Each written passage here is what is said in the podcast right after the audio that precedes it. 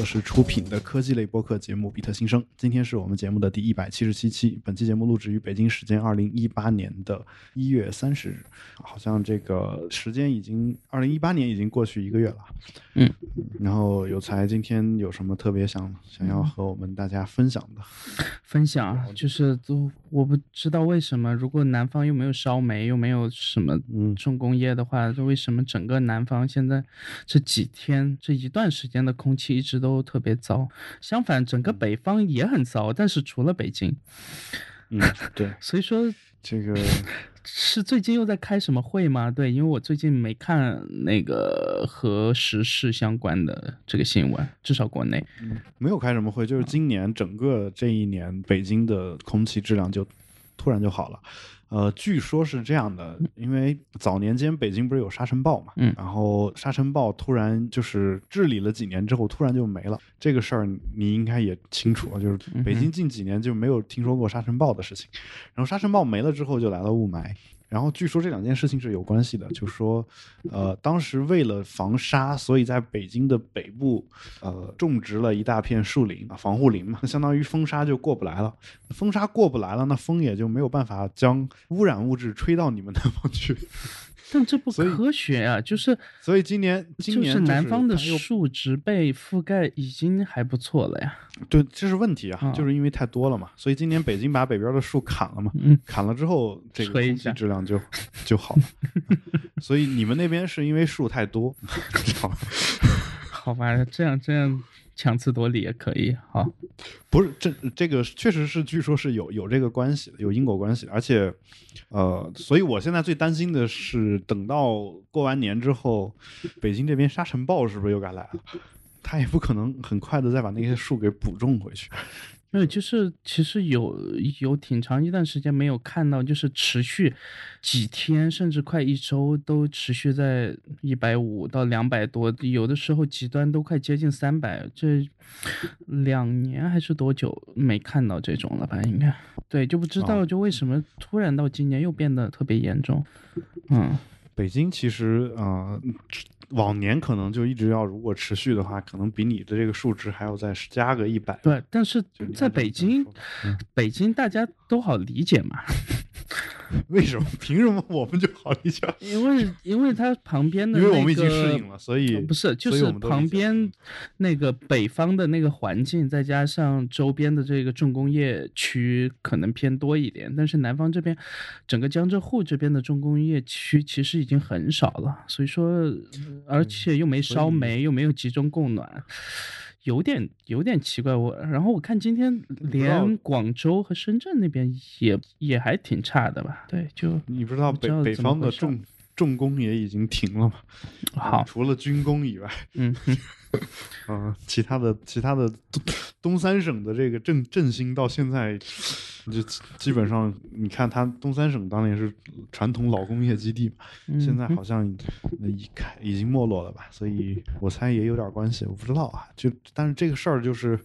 我为什么刚才那么激动啊？是因为 当年不是把首钢迁到河北省那个曹妃甸那边去，对吧？嗯然后呃，理由是北京人民需要蓝天，嗯嗯然后呃，当时我有河北的这个老师 跟我说，那河北人民就不需要蓝天，然后那其实我觉得是一样的嘛，就你说上海、上海理解不了，北京为什么就能理解得了呢？我觉得全国人民都需要蓝天。这个南北的环境差异从古到今一直都在嘛。就北方大家说这个风沙大什么，呃，都啊，都可以理解。但是南方如果如果呃搞得比北方还差的话，就有点难以接受了。我觉得，你有没有听说过一种现象叫厄尔尼诺？好吧，OK，就 是呃，那呃，先聊点有的没的。你打算买那个新出的 HomePod 吗？嗯，我我打算等你买了之后看一看效果，但我其实说不定你买完之后一个礼拜就打算出了，然后我再看这个价格，我是不是就直接接受？我其实没打算很快买，因为我现在在用和它那个造型差不多的，而且我看了一下那个驱动稍微小一点点，就是这个音频的呃这个发声单元的具体的数值大概要小个百分之二十，所以说倒还好，但我猜它肯定有用它一些这个所谓的软硬件所结合的一些东西嘛。呃，可能等一两个月或者什么时候，对，再看，应该应该应该不会不会特别快卖。但据说你买一台其实还不行。对，一台就是所谓的这个单声道嘛，就是两台，你还得加起来才是这个左右环绕声，对，两台起，左右就叫环绕式，你得呃，就是周围放六个，不是，它它分，比如说呃，就是常用的家庭影院配置，从二点一、五点一到七点一，甚至到后面这个还有一些比较夸张的，有到九点一和十二点一的，就是所谓的你摆的方位嘛。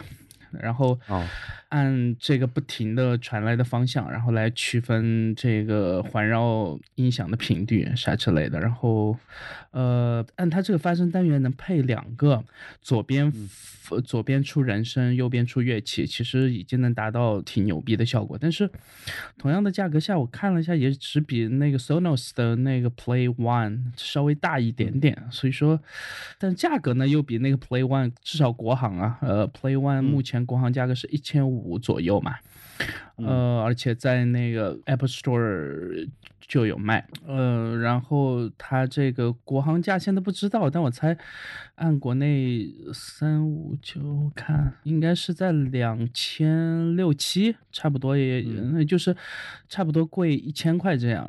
那就是如果呃对，那不如买两台那个 Sonos One，然后。其中一台用那个国行的固件，还有一台如果能刷的话，刷成那个国外版，就是国外版那台用来控制这个这个 Spotify 或者是其他的呃国外的服务，然后国内这个版本呢用来控制网易或者是呃对，就其实可以有不同的用法，但它这个就是如果不是用 AirPlay。而且这个第二版还不知道什么时候能正式推出，然后就他也没办法说插一个那个 aux 的那个入口嘛，就是常规的这个三点五毫米的接口或者其其他的其他标准，那也就只能如果你只想用声音去控制它的话，除了 Apple Music 是没有其他选择的。嗯，所以说这个其实是一个挺大的缺点。打消了我购买它的念头。对，当然你要用那个 AirPlay 二的话，就直接从你的那个手机端。嗯，去控制这个问题倒也不大，但是我我总是觉得，既然叫这个智能音箱，对吧？就是能用声音控制的感觉肯定是最好的。那如果你愿意一直再回到那个远古时代，用手机去控制，就是像普通的那个蓝牙音箱那样去用它的话，也不是什么问题。就是它的声音的素质还是在，而且目前我看到的所有短时间前期上手的评测，对它的音质评价都特别好，所以说。应该是不差，但是就是有一些，因为它是一个纯纯闭环的这样的这个生态嘛，所以说也不会像这个亚马逊或者谷歌，甚至是包括这个 Sonos，包括其他任何的这个第三方的，你知道的。全都可以接入其他的服务，但是它这里面就除了这个 HomeKit 和 Apple Music 这一套，呃，对，能用声音去搞定，其他还真的不行啊。所以说，嗯，对，而且你想用它来看片儿，嗯，我现在不知道，因为现在只有在十一点，嗯，对，至少得两个才能达到那个立体嘛。所以说，其实就缺点一直在那儿，但是苹果的东西也一直。直都是这样嘛，对吧？所以说，我应该还是会买，只是说不会当主力就对了。我觉得，嗯嗯，因为这个我就是呃，我最近其实变得特别的落后和复古。嗯，然后你看啊，就是苹果的苹果的 Apple Watch，我从来没用过。然后，嗯，就没有长长时间的戴在手上用过，就看别人戴啊。然后我的 Mac 也不是最新的一代，嗯。然后 iPad Pro 也是比较晚才买的。然后手机呢也没有换到 iPhone Ten。你已经老了。嗯，对，所有这些都没有换到最新。然后最最那个什么的是，呃，前段时间不是因国内这个音乐因为版权问题，有很多这个服务商都把原来的专辑都下架了。嗯。然后我就总觉得说，我本来我已经很适应这个云音乐这种 听歌的方式了，嗯，然后慢慢的，嗯，然后又觉得说这个它老是下架，而而且有一个很诡异的情况就是。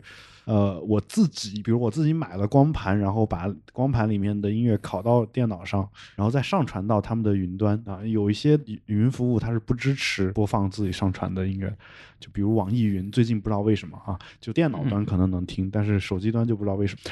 呃，所以嗯，经常这个听歌的时候会卡在那儿，然后特别痛苦。最后我一怒之下，我买了一个呃 Vox 的啊一年的会员哦，那这个是真的很复古了。对，我把我自己的这个当年那个 iPod Classic 上面的所有的 音乐都上传到了这个 Vox 这个云服务里面。然后我现在基本上就是啊，当然最新出的这些专辑呢，我因为我本身也是各个国内的这种云服务的音乐的会员，嗯，然后有了之后我就下载下来，然后再上传到自己的 Vox 云服务里面。这样的话，呃，相当于说我想听的时候，就还是按当年听专辑的方式。就是需要先在家里，在那个电脑上面先搞定。对，也不一定电脑吧，手机也可以。就是，然后就是我就手机找一个找一张专辑，然后开始放啊，基本上就这这样一个状态啊，然后。我我我打算先试一年，一年之后再说啊，一年之后再说。因为 Apple Music 我也试过，然后试的时候上传和上传和听的时候需要这个翻墙吗？这个 Box 呃不需要，不需要啊。OK，但是上传的速度快吗？呃，上传速度快，OK，还挺快的，就是一兆多每秒吧，我能到 最快。然后 一兆多每秒就很快了吗？嗯 呃，在我看来就已经很快了啊。好，因为当年下载也就这速度。然后好。然后呃，我总共也没有多少 G 的音乐嘛，总共才才现在也才到了一百 G 吧左右，所以还好啊。对，那只比我小四百多 G 而已，还好。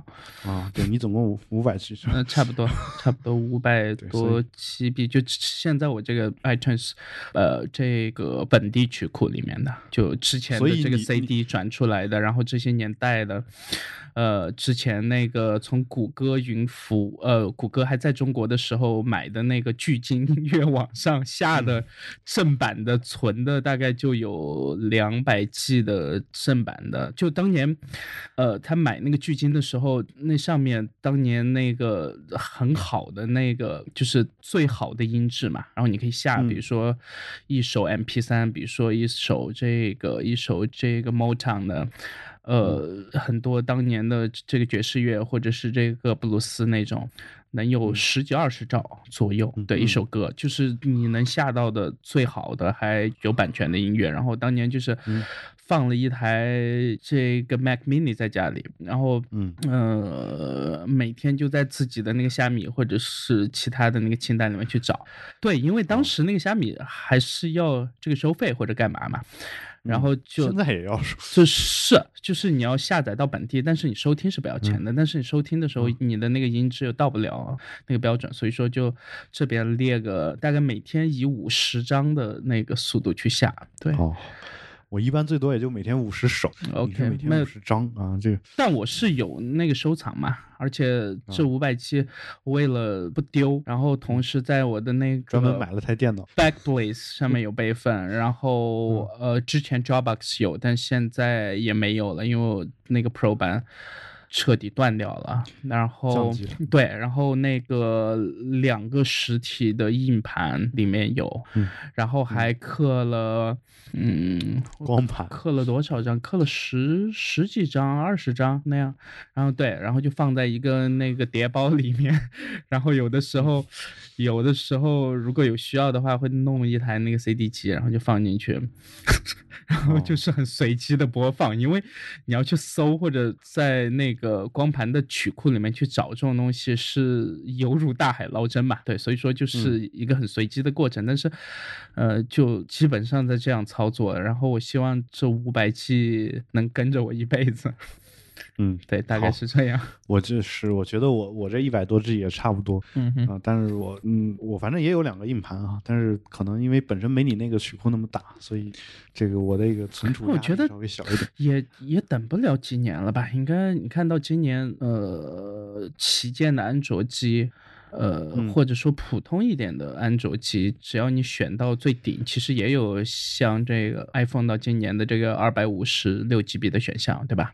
那明年或者后年，呃我觉得后年应该有五幺二，然后再过个三四年，说不定一 TB 的这个固态硬盘也不是什么特别难的事儿吧。而且现在已经开始有这个量产了，我看到那个三星和那个 SanDisk 那边已经开始量产了，呃只是目前价格确实是就好几千块那种，对，特别快。所以我我其实我其实在想的一件事儿是，音乐的音质标准会不会再有进一步的提升？呃，因为现在你基本上是以 CD 的那个音质为为基准的嘛，所以嗯它的一首歌，你比如五分钟，最多也就是个三十多兆吧，大大概到到这个水平。三四十兆啊，我觉得嗯差不多了。然后就我的意思就是说，因为我我我们的硬盘其实是一直在变大的，但是其实一直都不太够用。嗯哼，当然，主要是主要的原因是因为视频的清晰度越来越越清晰了。嗯，这个视频视频我觉得倒不是问题，视频呃反正就如果网速足够快了，就直接四 K 全都在线这个 streaming 嘛。那嗯可能再往后到这个八 K 也已经可以开始这个 streaming 了。我去年不是试用这个千兆嘛，直到嗯今年前段时间退掉。千兆国内如果我不在乎我的服务器的费用，就是、呃国内应该是找不到太多那个八 K 的源嘛，但是在那个 YouTube 上就有嘛，然后。呃，缓冲一段两分钟的八 K，花个十几分钟还是可以能缓冲完的嘛。嗯 对，但是那个那个确实，呃就就确实是就是对双眼的这个 trait，就是是一件特别美好的事情。觉得这个人类发展到今天，竟然能能能用这种清晰度来，就是它比我看到的实体世界还清晰的多得多。所以说，就嗯觉得还挺美好的。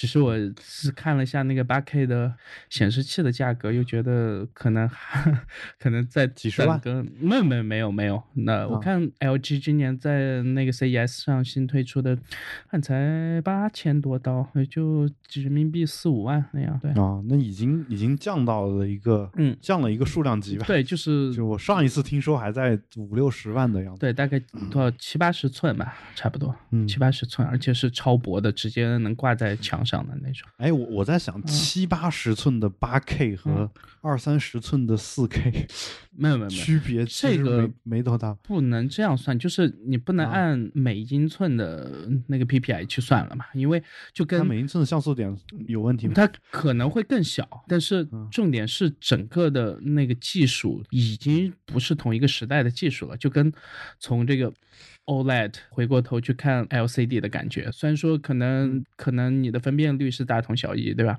但如果你这个 OLED 这边的技术再进一步的话，其实远看起来要比 LCD 屏幕的观感要好得多得多嘛。这我觉得。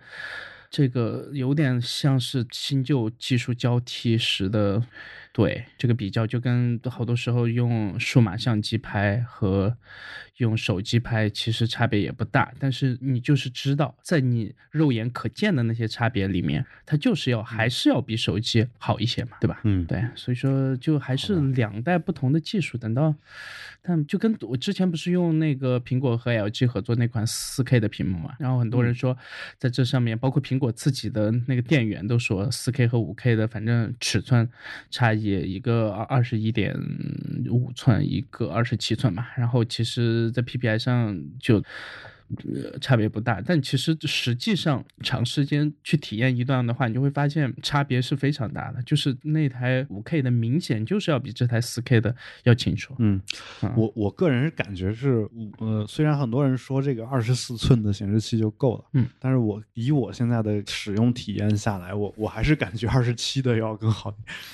就是、呃，虽然二十四寸我现在是用的那一台现在是四 K 的，比较清，比我这个二十七寸的还要清楚，但是就大小上而言，我也觉得稍微大一点要好。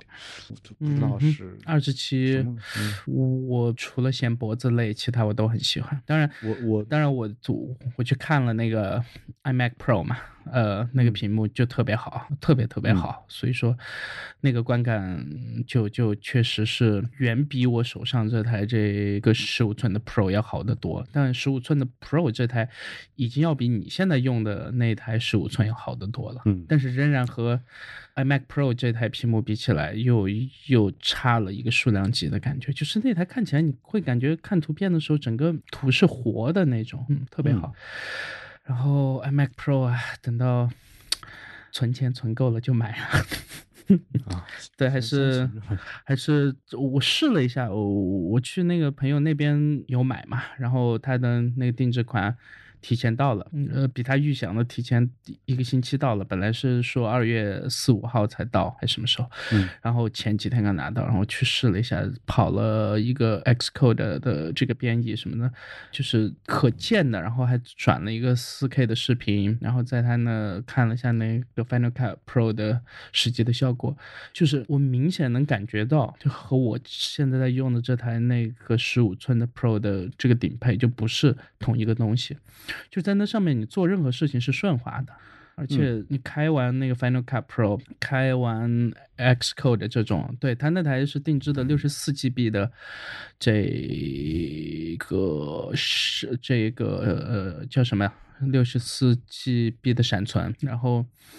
呃，不是闪存吧，是内存吧？我就对内存，就就什么闪存、内存，然后存储空间这几个词在中文里，我一直觉得这边的翻译有问题，因为听起来就是很模糊的这个界定嘛。台湾台湾是怎么翻译的？记忆体？OK，对，硬碟，这样我觉得还好区分。软体，对，这样软件叫软体吧，还好区分一点。内存叫做记忆体，对，然后就硬盘叫硬碟，我不知道那个 Flash。Flash drive，他们叫什么？是的，闪存空间不知道。然后也叫闪存，就是很明显要要要比我这台快的多的多的多。然后这实测下来也是这样，在跑同样的项目的编译，至少快了两倍时间。然后那个如果长时间在那上面工作的话。时间就是生命啊，所以说这个钱花到位了还是可以的，是吧？它大概是多少十盒，然后呃还是几盒，我忘了。然后定的两呃一一 TB 的 SSD。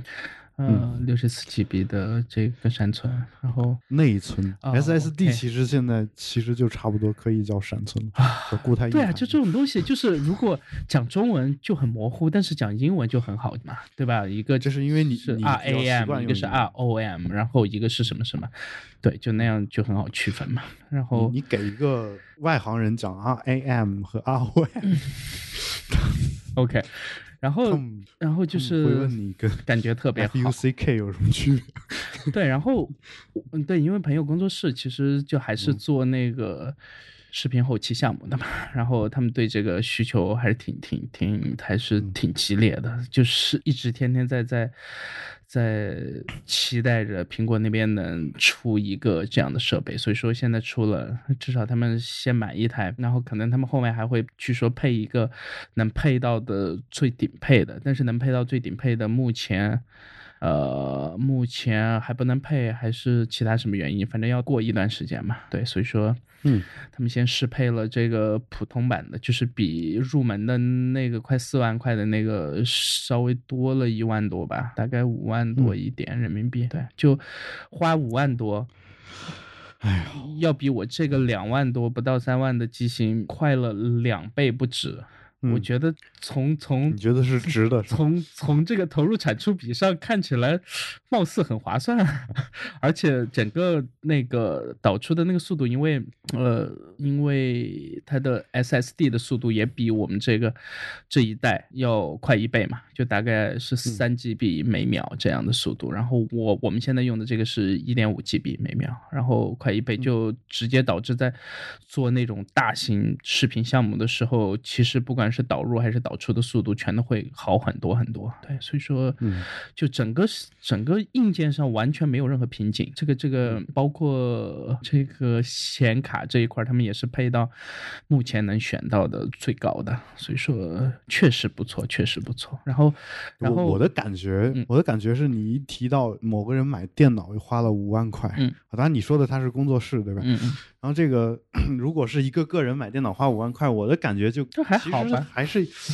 但是我我的感觉就是我是一个工厂，我采购了一台机器设备，嗯，就这种感觉啊，就是有一点这种感觉 啊，就只是说可能呃本身他用这个投资可能换来的这个收入也也会非常多吧，我我不清楚。嗯，那还好，但是仍然就是能节省的时间和就是好多时候做那种创意类的工作，你知道所谓的这个灵感转瞬即逝嘛，所以说你很多时候坐在那儿，然后再等导出，然后就喝杯咖啡，吃个午饭，再回来还在导出，你的整个的那个情绪是不对的。今天下午我就是在经历这这一切，对啊，就是类似的一个情况。对，就是其实到到最后你会发现，它不一定产出的比之前慢一点的机器多，但是一定会让你整个人工作时候的状态会好很多。但是用用多出来的那一两万块钱去买这个状态，长期来看，我觉得怎么算全都是很超值的。对吧？哦，我我我的感觉是，这一两万对于你们这样的人，或者说对于他们这样的人来说，嗯，买不到额外的时间。他到明年的，他到下一代机器出来的时候，他也会继续花比别人多一两万的钱，甚至四五万的钱。以苹果这个趋势的话，对吧？对，这这这个因为写写代码还好，但是他那视频确实，估计他信息技术产业一直是一个通货紧缩的行业。对，所以说他们之前一直用那种组装的 PC 嘛，就是需要换显卡的时候，直接就买两个那个最新的显卡拿过来插上。了呀，近两年显卡比较贵。对，就是。呃，然后可能苹果不是说那个 Mac Pro 就今年或者明年不知道什么时间会更新的那个全新设计过的也会是这种，呃，类似于可以可定制化的东西嘛？对啊，嗯，对，其实早年间我对那个那个机器是非常非常向往的，嗯哼，近两年我觉得我买回来用不着，如果我只写个字，然后打个字的话，我觉得。但不重要，重要是，重要是你放在那就有这个东西。对你，你重要是你放在那，你就觉得你有实力。对，这是一种对自己的暗示，你知道吗？就是我用全世界最强大的电脑，不去开这个 Keynote。那说不定你做出来的这个 Keynote 就是要比其他人好看，至少你自己暗示你自己，它就是要好看一点。好好好，那我我必须在这儿，你既然提到了 Keynote，我必须说一下啊，哪怕全世界最先进的电脑都解决不了这个最新版 Keynote 在中文的排版方面的一个巨大的问题。然后就是会导致那个标点挤压到那个跟字挤压到一起。如果文本框的宽度不太对的话，不只是 Keynote，最恐怖的是 Pages 都会有这个问题。啊，然后 Keynote 你还好歹能手动的调一下这个文本框的宽度，嗯，来解决这个事儿，或者说你你通过这个删减一些字符嘛，嗯，那 Pages 这个你你经常大段文字往里输的时候，嗯，行宽你是没办法随手就调的，对吧？嗯，所以最后最后导致的结果就是，嗯，而你你如果因为删为了这个事儿你删减了这行的一个字，你有可能导致了后面的某一行又出现了新的同样的问题。啊，这个事儿我在自弹自唱的听众群里面，就有台自弹自唱的听众群里面写了一下啊，据说，嗯，就是这个有人给了我一个相对来说比较繁琐的解决方案啊。然后微软的的试过 Office 这一套又存在这个问题吗？没有，OK，没有，那你就用 Office 嘛。OK，当年我们买 Mac 的目的就是为了用 Keynote。然后现在 Keynote 用不了了，那意味着我们是可以换回 Windows 去使用。对对，然后大半年以来，至少从去年开完那个 WWDC，它的一整套专业的这些软件，包括用于办公的那一套和做视频的这个 Final Cut Pro 和这个 Logic。呃，这这两大这个所谓的创作者套件吧，嗯，其实比前前前两三年的那个更新的频率都要快得多，都都出了很多，是很好的这个新东西，包括最新的这个 Logic 的套件，其实修复了过去三年以来都没修复的好多我的痛点，所以说，其实包括之前其实有呃之前有一些期是用那个 Logic 在做嘛，嗯。对，在做这个音频的后期，所以说有的时候你们会听起来有的音频是丢失的。这个我去私下里去问了朋友，所有人都有这问题，也没有人知道是具体什么 bug，因为也没有办法去复现。嗯，然后在那个 Final Cut Pro，所有的这个 YouTuber 在用这个的，也会说在渲染的最后，你也不知道中间的哪几帧就突然卡一下，或者突然丢掉几帧，但是在那个 Playback 的时候是好的，所以说。呃，这半年其实至少对专业套件的这个所谓的这个 Pro 用户来讲，我觉得已经好起来了。对，已经好起来了。只是照片后期这一块，这个 Photos 这一块，就还是一个玩具嘛。我我我我就是之前。被苹果所废掉的那个叫什么来着？时间长了，iPhoto 那不是，就是 Aperture。对，就是其实其实那款那款当时很多人是找不到太多替代品的，包括这个 Adobe 家的这个 Lightroom 都有一些核心的功能不一定比 Aperture 当年做的好。所以说，但是这些功能废了以后呢，苹果又没时间或者没有资源。把它加回来，所以说现在整个就是 OK，有做音频的，有办公的，嗯，有做视频的，但是照片这一块是缺失的，就是就是事实上，如果不用第三方的，在它里面你只能达到大概和 iPhone 做出来的后期差不多的效果，是就是大概调个这个曝光，调个白平衡，但是你要想，对，所以所以你买 iMac Pro 干嘛呢？做出来跟 iPhone 差不多，就用第三方嘛，对吧？嗯，就用这个，我看大家都用那个 Lightroom 还不错嘛，而且它也有。我我我一直在想，为什么没有一个第三方出 Keynote 的这个替代，还能做的比苹果好？因为这当年是乔布斯自己想用，所以说做的好。现在是。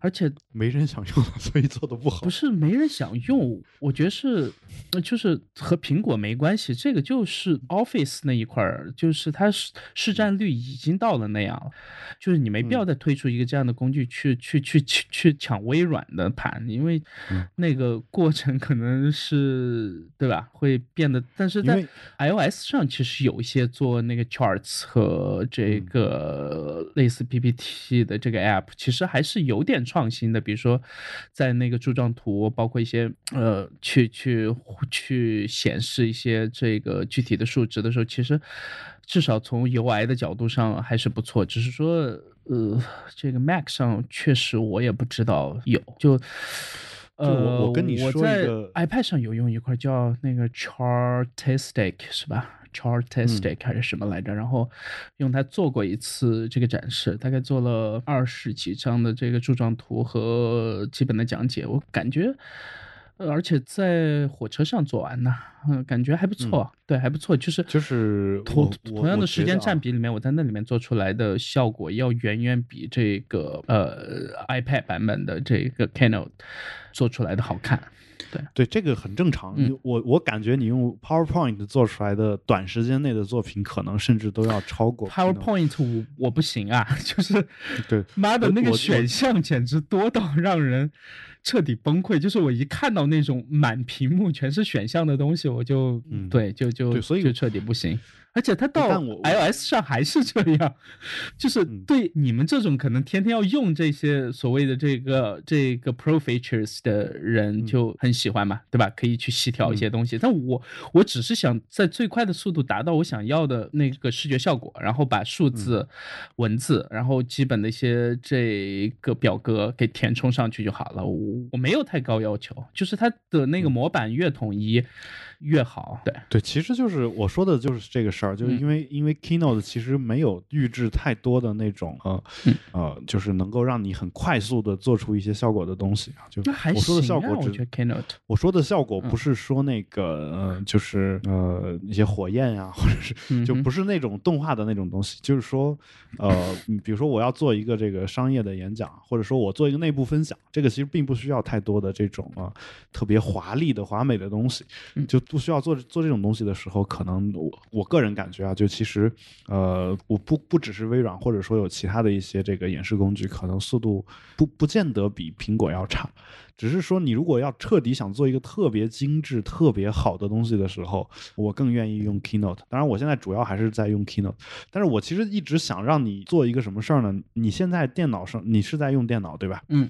你现在能把 Keynote 打开吗？呃，很少。可以试。对，你试。但，对我打开的过程中，顺便和你说，我前段时间去参加一个公司的一个那个内部活动的时候，我发现那群就是他们公司就是很讨厌苹果的东西。呃，也不是讨厌，就是。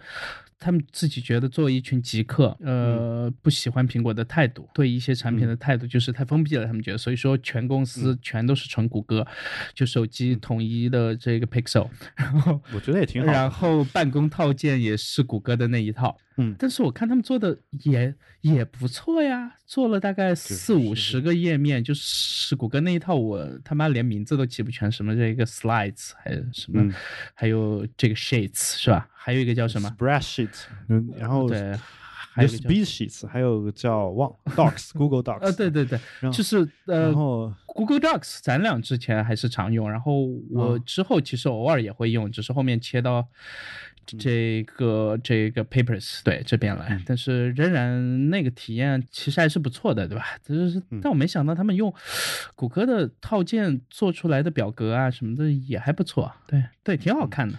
对，不，我我的感觉就是说，那个就是通常我们说的好看，这个没有问题。但你如果真的想开一场发布会啥的，就是就那个其实是不够的。而且我我个人就我们自己公司团队，我每次都要给我们公司的人，就隔一段时间都都要做一场幻灯片的呃制作培训。嗯哼。然后我的我上来第一句话就是尽量不要用幻灯片，就是嗯呃能用嘴说清楚吧，然后就是别的方式能快速解决的事儿就不要做幻灯片。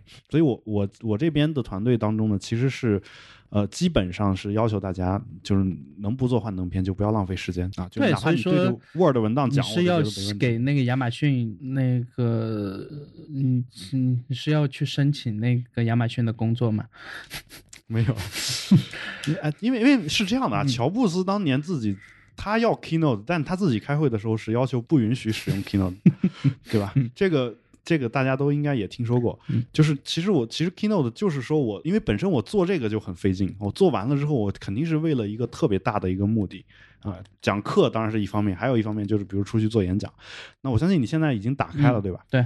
你你现在是不是在那个你你能不能打到那个 open 那个界面？就 command 加 o 开一个 open 的界面。嗯，OK 啊，开了。然后在这个界面右上角是不是有个搜索框？open，嗯，就你是让我打开具体的一个那个模板？不需要，不需要，不需要。搜索 command 加 o 有有有有吧？当然都有。这个搜索框里，你电脑上还有有中文输入法吗？我有有有，当然。你在这个框里能输入中文吗？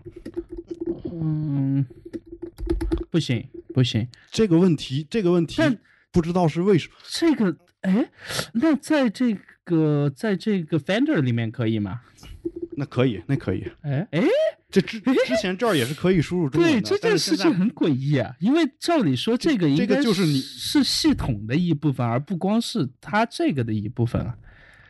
这个就是你所谓的，它最近更新的频率特别高，嗯，然后就出现出这种问题。还有就是，如果你现在电脑里面有 Keynote 文件的话，嗯，你就在这个页面，你点右键，点右键不是可以添加 tags 吗？对吧？嗯，对你你你你添加 tags 的时候，你在里面输入中文的 tag 也是输不了。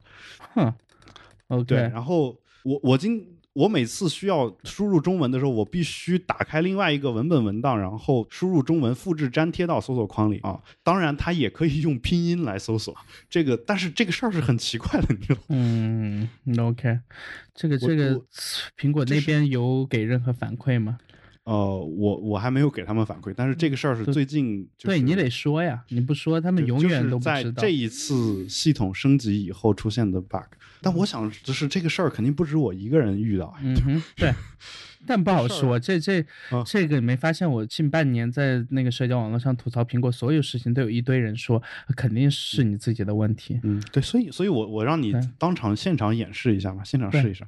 所以因为我为什么要让你试呢？因为我我在它如此多的更新之后，我并没有看到 Keynote 有什么其他功能方面的大幅的改进，反而加了那个团队协作的东西吗？那个还不错，你觉得这个东西就咱们之前可是用过他们的团队协作功能？对，那个 确实就呃不存在任何的可用性嘛。对对啊，所以所以我我就一直不知道他们更新更究竟更新在哪儿了。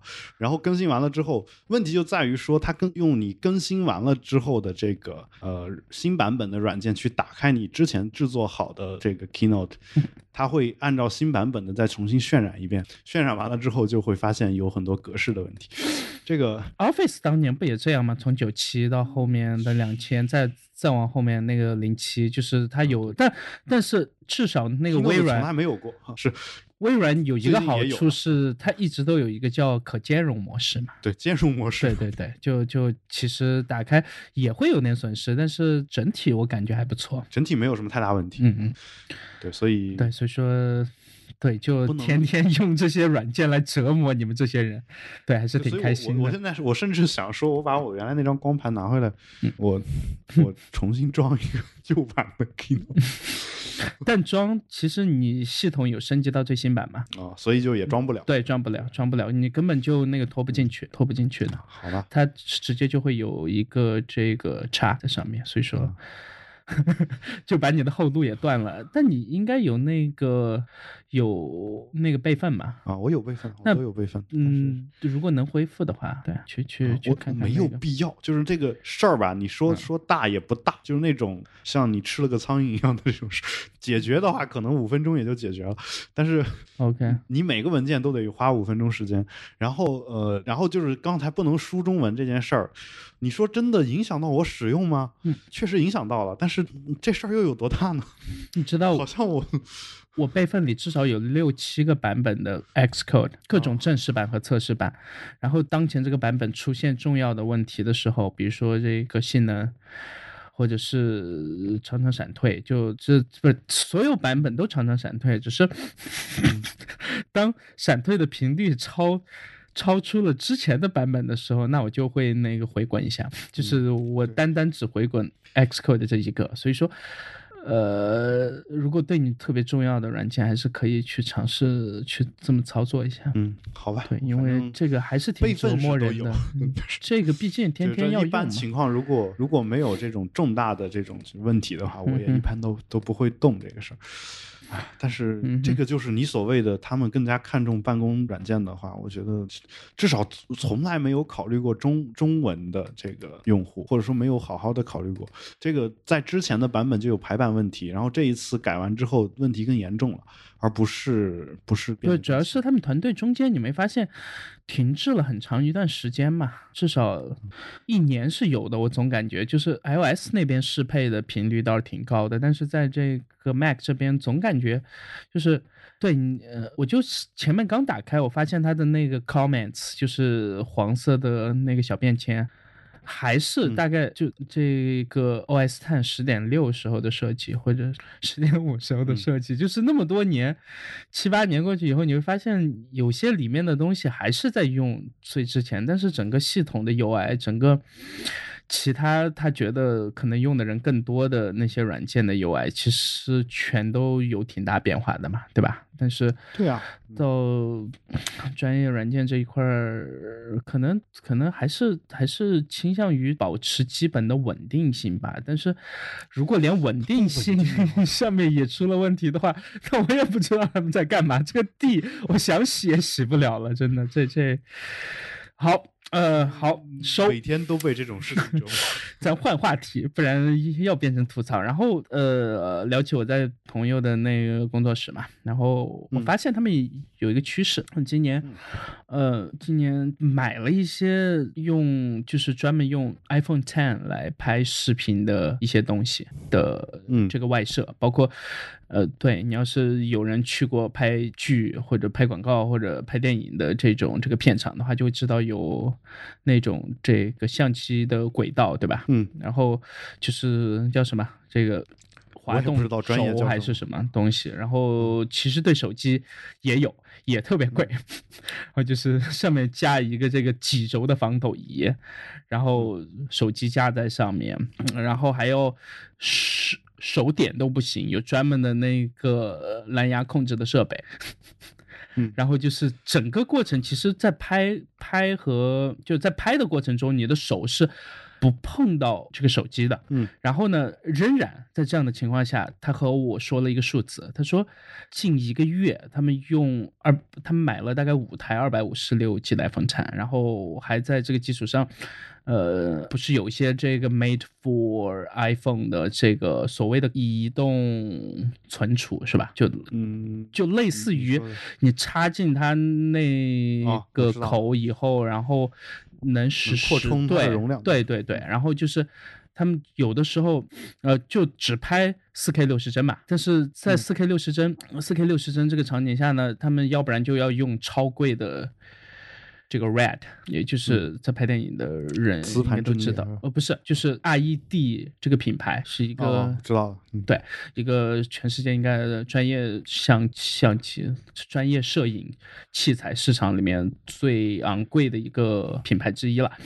然后，嗯，那之前他们设一些就是那些 很贵的那些片子的时候，还是用这个。但是最近就他们觉得一八年要不要试一些新的东西，然后就开始用这个啊。然后呃，拍摄的这个软件就是我自己也在用的这个叫 Film Film Filmic 是吧？就是 F I L M I C 这个。然后 它那里面也能拍。呃，在视频领域，就是类似于拍照的时候所保存的这个 RAW 格式，就是整个视频在拍的时候是就不就。我们用肉眼看过去是这个完全过曝的，就是处处全都是那个很白很亮的那种色彩，但是在后期的时候会给后期的人更大的空间去调色嘛。也就是说，因为前期用了这个保留了最多原始数据的这个。拍摄的，呃，叫 LOG 嘛，对，然后用了这个格式以后呢，其实后期就能有更多的东西。然后他告诉我，他们每次出去大概能拍满一整台手机，就是在上面除了这个软件和基本的几款呃调色的，基本上不装其他任何软件。然后你打开整个 iPhone，只有四款软件还是五款，除了系统自带的，然后还挺神奇的。但是他们却是。最能发挥这个 iPhone Ten 的潜能的人，然后我看他们用那个 iPhone Ten 拍出来的一些东西，就是是超出我想象的。就是我，嗯，我拿着和他们同样的设备，是我看我拍的东西就是垃圾，但是一想他们用到的这个外设的价格，我还是挺好理解的嘛。对，然后。再加上前面坐地铁回来的时候，刚好看到那个那条新闻，就是我个人很喜欢的，呃，一个好莱坞的导演嘛，叫那个 Steven Soderbergh，呃，索德伯格是吧？就之前拍这个性。呃，是什么什么什么？呃，什么性毒品和性谎言录像带？对对对对对，就那部。就突然要翻译成中文的时候就卡住了。然后，呃，我们最早看的都是中文，你最早看的是英文。对，就是我 就是区别。是，然后，呃，他在接受一个采访的时候，他大概三月份会上一部这个新片嘛？叫嗯，unsane，然后 sane 呢就是这个保持理智的那个 sane，它本来应该是用，呃，如果很疯狂的应该是 i n，但是他用作这个电影名用了尤恩也可以理解嘛，然后。呃，他整部电影，据他说，绝大部分场景超过百分之八十几还是九十，全部都是用 iPhone 拍的，全部。然后他会说，在未来他的会拍的电影里面，他也想绝大部分时候都用这个手持设备拍，就是不再用。专业的相机，然后我再结合朋友工作室那边，呃，我和他们聊的，然后我就去问了他们一个优点，嗯，再聊回他前面和我说的几个数字，一就是他们出门的时候不用再扛箱子了，嗯，就是会拎一个巨大的那种那个防摔防撞的那种那个金属箱嘛，然后现在就真的只是背个小背包，就是加上所有的那些外设，也也就背一个大概小背包，嗯，呃也不算小，但是至少装十五寸的背背这个 Mac 的包，差不多稍微有登山包，几个夹层，对，差不多，呃，还没有登山包那么大，然后，呃，就全部可以装完，而且背起来也特别轻松，就是出外景全部一次搞定，而且也不用担心什么存储卡啊。然后，嗯，那个电池，对，因为他们现在是呃这些好多这个外设啊，直接就有充电功能，就是边拍边充电。哦，对，其实太狠了，对，就是就是，只要你在拍 iPhone Ten 直接一边对，包括其实我们普通人用的或者能用千把块能买到的，包括这个大疆对吧？嗯新出的这个 Osmo 手持的这个云台，也自带几千毫安的电池，你插上的时候边充电边拍，然后还边这个防抖，嗯还边追踪你。这镜头里面的脸，所以说，嗯其实现在已经到了说手机在就出门在外时间长的时候，你他们之前用那些专业设备时候，甚至要找这个电源，就是要有这个稳定的供电的地方才能去拍一些场景。但是他们就给他们的这个自由，就空间的自由度是特别大，嗯就是他们可以在任何地方拍，而且还连拍几个小时，而且全部四 K 六十帧的情况下，他说拍五六个小时很轻松。你知道能连续拍五六个小时换两台手机，这个其实。其实对他们这种常常去做这种事情的人所带来的那个影响，可能是革命性的。嗯对，而且还是四 K 六十帧，这也是目前他们手头上有有的，即使即使是专业设备拍的，也就是四 K 六十帧。那嗯当然也有这个 Red 的设备可以拍到这个八 K，对吧？等等，嗯可以拍，但是你没必要嘛。就是你做后期的时候四 K，在这个 downgrade 一点，很多人其实取片的时候，因为体积存储的限制，他们很多人甚至只需要他们拍一些这个婚礼什么场面的时候，可能那家人觉得有个十六 GB 的这个 U 盘给到他们，然后装个这个幺零八零 P 嗯就不错了。但是他们拍4 K 六十帧拍出来，在细节方面还不错，然后就一直这样。然后我我一个问题啊，就是你说，嗯，如果他们是自己拍的，自己再出一些作品，我觉得能理解。嗯但是如果他们去拿着 iPhone 去拍婚礼的话，那个被拍摄的那一方不会觉得他们不专业吗？呃，不会啊不会，他们都提前，就是就是你只要给钱，我给你达到同样的效果就行了嘛。就是那个对方应该不会管他们的设备，至少呃这问题我没问。就是但之之前我们在讨论摄影的那期那个 special episode 里面有讨论过嘛，就是所谓的设备的仪式感，对吧？呃，但至少他和我说还好，因为他会发现因为现在你你把嗯外设加上以后，可能仪式感就足了。你光用 iPhone 可能就不但也还好，他有的时候因为因为你知道有些场景如果是视频的话，需要这个多镜头嘛，或者说在他们这个叫多机位是吧？按那个拍电影的手法，哇，机位。然后这时候呢，他们就是团队几个人，每个人 手上拿一台这个 iPhone Ten，然后在不同的机位，在做后期的时候就。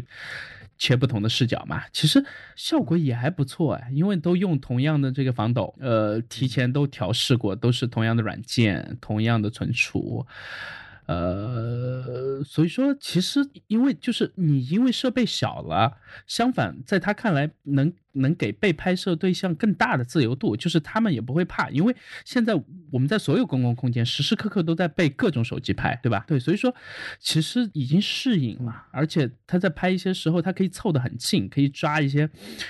可以抓一些那个比较近焦的一些这个东西。之前他要用设备的话，可能他自己举半小时，整条手臂就断掉了。但现在他可以长期举两个小时，可能一点问题都没有，而且出来的成片的效果，至少在后期以后，他觉得至少能达到之前专业设备的八成以上的效果。所以说，嗯，如果能用剩下的那百分之二十的差距换来的是整个创作的自由度和和拍摄的时长的自由等等一些的话，其实在他看来是特别值得的。所以说，他们基本上现在就是。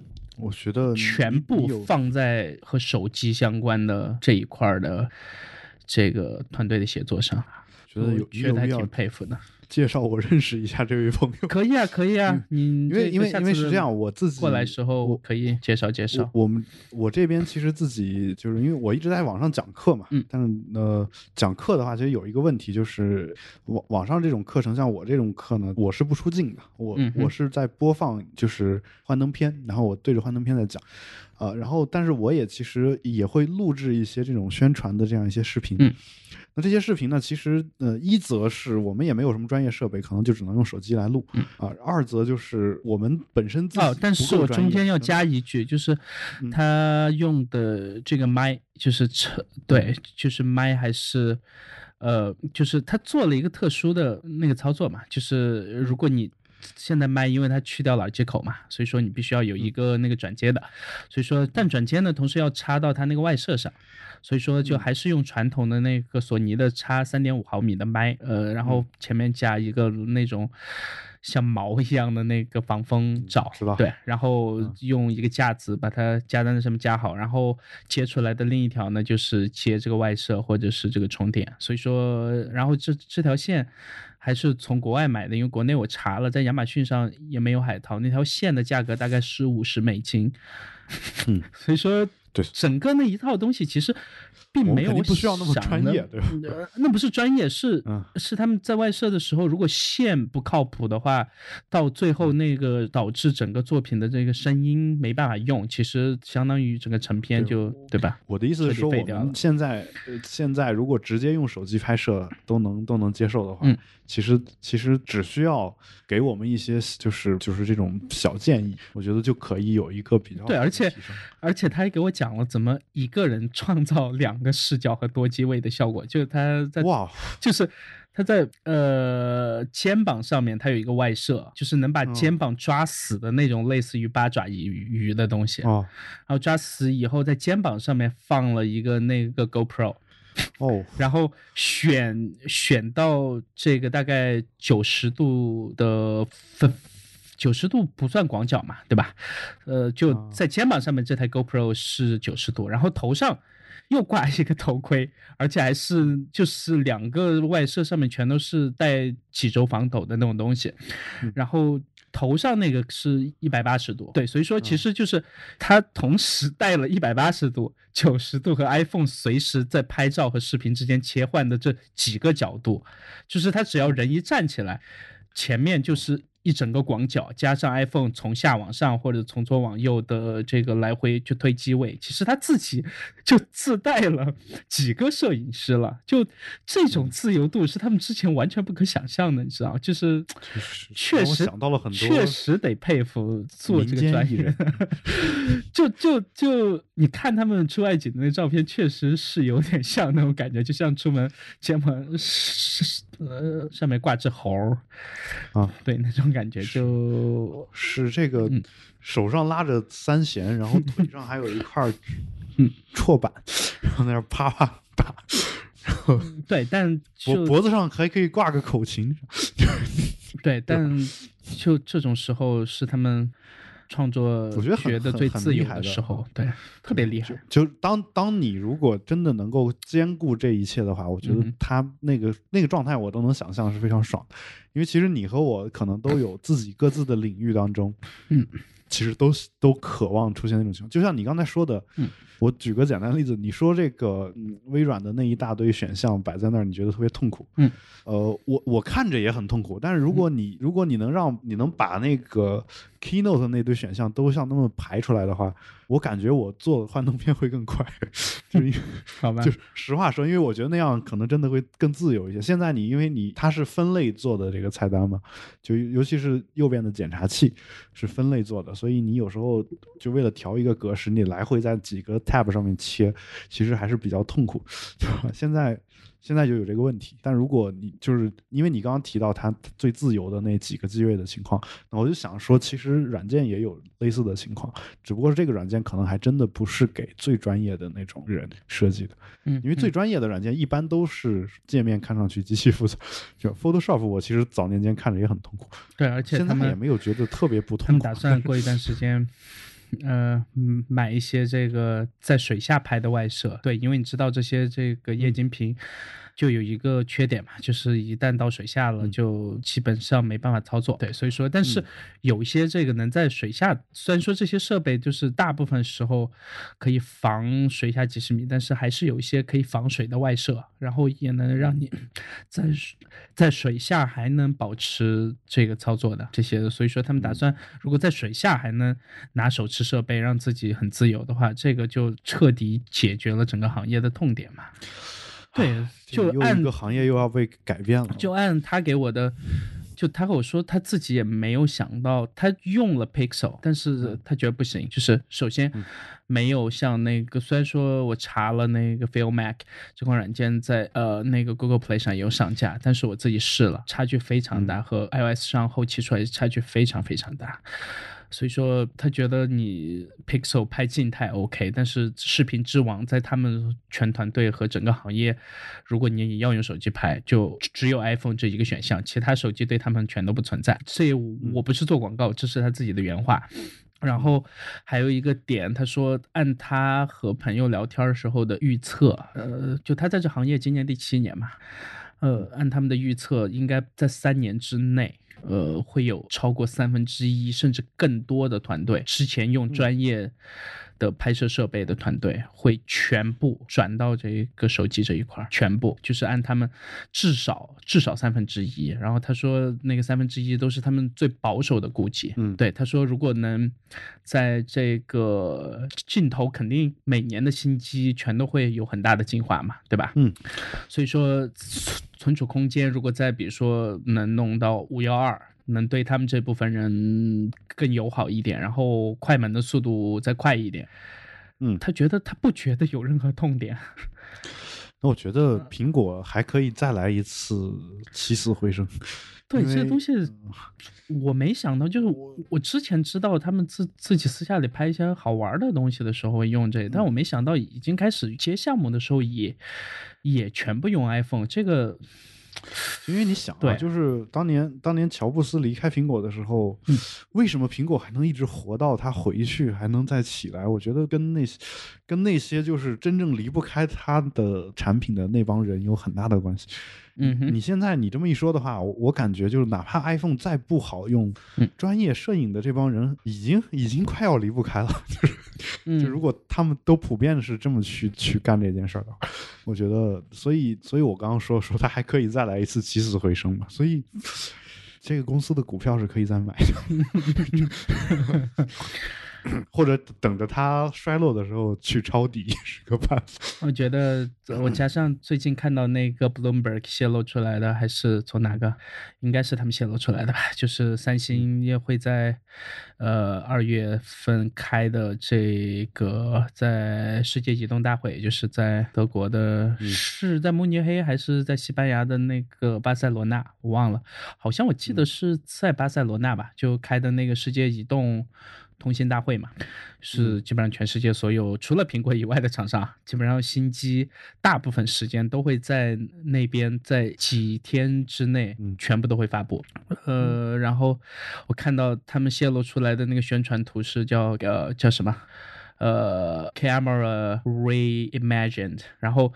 我看到这个时候，我挺激动的。其实因为呃，三星从 S 七或者说 S 六那一代开始，相机一直就，其实苹果一直到我说实话，就苹果一直到 iPhone 八和 iPhone Ten 这一代，在同代的产品里面和它相对应的，才把那个位置给找回来。前几代。包括一些基本的使用体验，就是它有一个叫这个双击 Home 键，然后能最快的能调出这个相机的拍摄界面，而且快门的速度也比 iPhone 同代的 iPhone 要快得多。对，因为我全都有用，虽然说不是日常使用，但是呃用来拍视频啊、拍照片都是至少拍过。几百张那样嘛，嗯，然后拍摄的效果特别好，只是说在一些保留的一些东西上面，可能因为倾向不太一样，所以说可能很多人还是会选择呃第三方 App 和生态更丰富的 iOS 这一块儿。但是并不意味着三星在这方面它不强，包括它的这个对焦速度，从 S 六那一代一直都比 iPhone 快，一直都比同代的 iPhone 快。然后包括这个夜景，这个从 S 七到 S 八这一代，一直到这个 Note 八，都是被称为这个业界的所谓的叫什么夜视仪，是吧？这个不是没有原因的，就是在一些嗯硬件层面的决策上，其实相机的硬件实力，我感觉在同代是要超过 iPhone 的，只是到今年 iPhone Ten 这把。呃，估计苹果觉得前几年被这个 Pixel 炒，被三星炒，被 HTC 炒，至少在很多专业机构的评测里面的这个分数上，那当然可能在后期的一些。呃，整个的这个创作过程里面，可能 iOS 还是有很强的优势在，但那个优势只是一个很强的惯性而已，但不代表这些硬件它不重要嘛。所以说，我还挺期待看到三星今年怎么在在这个学习苹果的，因为市场竞争总是一件特别好的事情，对吧？嗯，对，好吧，那我们而且相机就是。事实上，目前手机上最重要的功能嘛。好，那我们今天节目就差不多就做到这儿吧。嗯哼。然后最后我们还是对，还有自拍，我觉得可能到明年这个 iPhone 不让我们我们 iPhone。iPhone 会想办法把自拍这一块做的比较符合国内市场，柔光双摄。对，因为好像身边没有人喜欢用 iPhone 自拍嘛，因为那个拍的太真实了，就我自己也接受不了。啊，对，你接受不了真实的？不是，是因为我觉得他。他有丑化我的嫌疑，嗯，对，这个就反正真实被认为是丑化，你已经要快要变成一个你讨厌的人。OK，那这期节目就先到这。好，那我们最后还是要发布一则通知啊，就是这期节目结束以后，我们大概要。呃，有至少一个月左右的休整吧，然后应该是整个二月份我们没有办法发布新的节目了。最早的话可能会三月一号回归，嗯啊，然后当然一方面呢，也是因也是因为我我个人和有才个人两个人，我们俩其实事情都会比较多。最近这段时间，嗯，呃，有才是什么情况，我其实不太清楚啊。但我这边的话，我会呃，就是是寒假班嘛，就是还在讲课，然后公司一八年呢又。步入了一个新的发展的台阶，然后我这边的这个绩效的压力可能也比较大吧，然后就是可能会开会啊、加班。听上去好像你又要那个升职了。呃，只升升不升职不重要，重要的是给钱就行。好。这个好，这个对吧？可以的。嗯，对，所以所以就是，然后再加上我自己本身想写书嘛，对，所以这是我方我这方面的原因啊。但是其实最早是有才提出来的这个事儿，呃，然后我们决定就是休息一个月，顺便也过一下我们的农历的新年啊，大家开开心心放个假啊。然后如果如果各位青少年朋友啊，就是高中生想出国的话。也不妨来听一下我的 SAT 和 ACT 的课，然后如果是大学生想出国的话，也不妨来找我们学一下 GRE 的课，啊，那我们这样的话，你在课上还是能够听到我的声音，啊，我觉得 对。呃，就不要太想念，嗯，这是我的一个对想念。之前有一百七十多期，可以这个循环听，对，各种听。然后最近我发现有些人在有一些新的听众在寻在去翻我们之前的节目，包括我们的另外一档这个呃保持冷静的节目啊，都觉得我我是觉得非常开心的。我期待这种这种我们觉得的录的还不错的这种节目能够被更多的人能够发现吧。呃，所以大家如果觉觉得之前的某一期不错的话，也欢迎推荐给你的朋友。我争取，我从来不怀疑我们有一天会火，连青蛙都能火，我们有任何理由不火吗？你以为你是谁，敢跟青蛙比？不是，问题是大家传播的全都是爱呀。嗯，好，爱全是爱，全是爱。嗯，好，嗯，说爱弹琴的力量足够爱一个国家。嗯好吧。那我们最后就以这个爱国作为主题结束这今天的这个节目。好，全是爱啊！今天节目就到这儿，我们三月份再见，拜拜，拜拜。